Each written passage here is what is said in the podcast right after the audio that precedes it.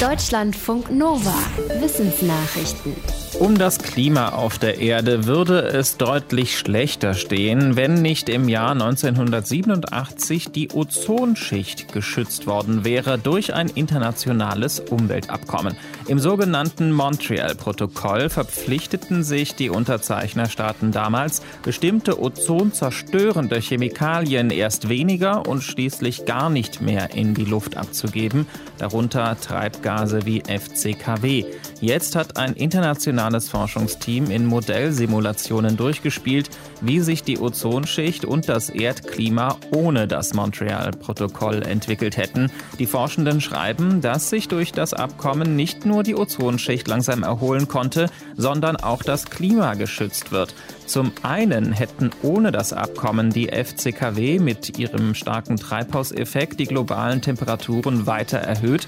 Zum anderen hätte eine ausgedünnte Ozonschicht und damit höhere UV-Belastung auch das Wachstum der Pflanzen negativ beeinflusst, sodass sie weniger CO2 aufnehmen könnten. Dadurch hätte sich die Erde ohne das Montreal-Protokoll wohl nochmal um zusätzlich zweieinhalb Grad erwärmt.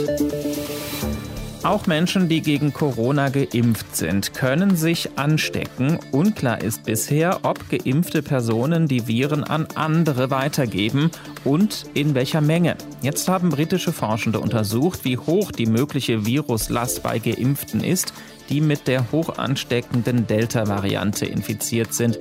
Für die Studie wurden die Ergebnisse von fast 3,5 Millionen Nasen- und Rachenabstrichen bei Erwachsenen in Großbritannien analysiert.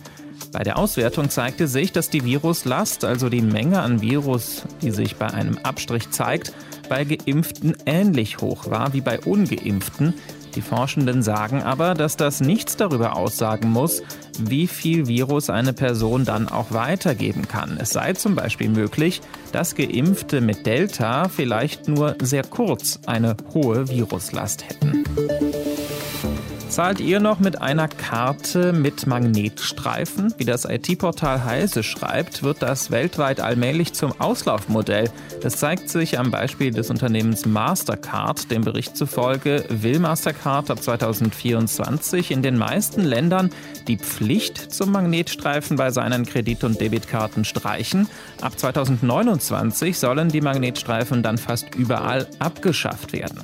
Vor allem in Europa wird der Magnetstreifen in der Karte schon seit ein paar Jahren kaum noch genutzt. Stattdessen läuft das Bezahlen über eine andere Technik, die auch vom Mastercard-Konkurrenten Visa eingeführt wurde, die Nahfeldfunktechnik NFC oder den Chip auf der Karte. Das ist auch sicherer, weil Magnetstreifen von Betrügern leichter kopiert werden können. Alleinsein kann auch Fliegen ganz schön fertig machen. Eine Studie der New Yorker Rockefeller Uni mit Taufliegen zeigt, wenn sie von anderen isoliert werden, dann fressen sie mehr und schlafen weniger. Die Forschenden wollten herausfinden, welche Mechanismen im Körper dahinter stecken. Sie sehen die Fliegen als grobes Modell auch für den Menschen an, weil sie auch ein komplexes Sozialverhalten und einen ähnlichen Schlafzyklus haben wie wir. Die Forschenden fanden raus, welche Gehirnzellen bei Isolation das Fressverhalten und den Schlaf der Fliegen verändern. Wenn sie diese Nerven ausschalteten, dann waren Fress- und Schlafverhalten wieder normal. Warum diese Gehirnzellen aktiv werden, also warum Isolation sowohl die Fliegen als auch Menschen mehr futtern und weniger schlafen lässt, wissen die Forschenden nicht.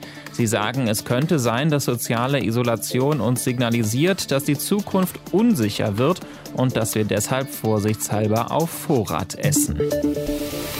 Wissenschaft soll unabhängig sein, also nicht unter Druck gesetzt werden. Forschende der Universität Newcastle in Australien haben aber festgestellt, dass so etwas doch vorkommt.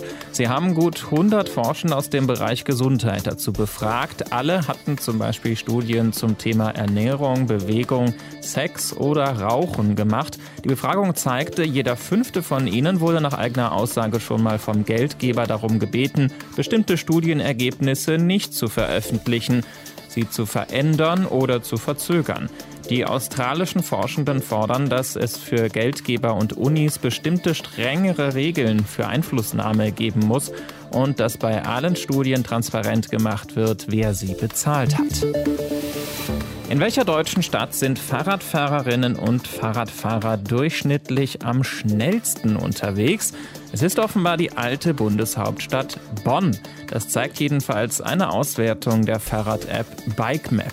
Dafür wurden die anonymisierten Daten von Nutzerinnen und Nutzern ausgewertet und zwar in den 25 größten Städten Deutschlands. Ergebnis: Die Menschen in Bonn radeln durchschnittlich mit 16 Kilometern pro Stunde durch die Stadt. Der bundesweite Schnitt liegt bei 14 km/h. Das ist laut BikeMap eine vergleichsweise niedrige Geschwindigkeit. Die App-Betreiber führen das auf häufige Fahrtunterbrechungen in Großstädten zurück, vor allem durch Ampeln, Baustellen und schlecht ausgebaute Radwege. Am langsamsten fuhren Menschen in Hannover und Duisburg mit dem Rad, im Schnitt rund 13 Kilometer pro Stunde. Deutschlandfunk Nova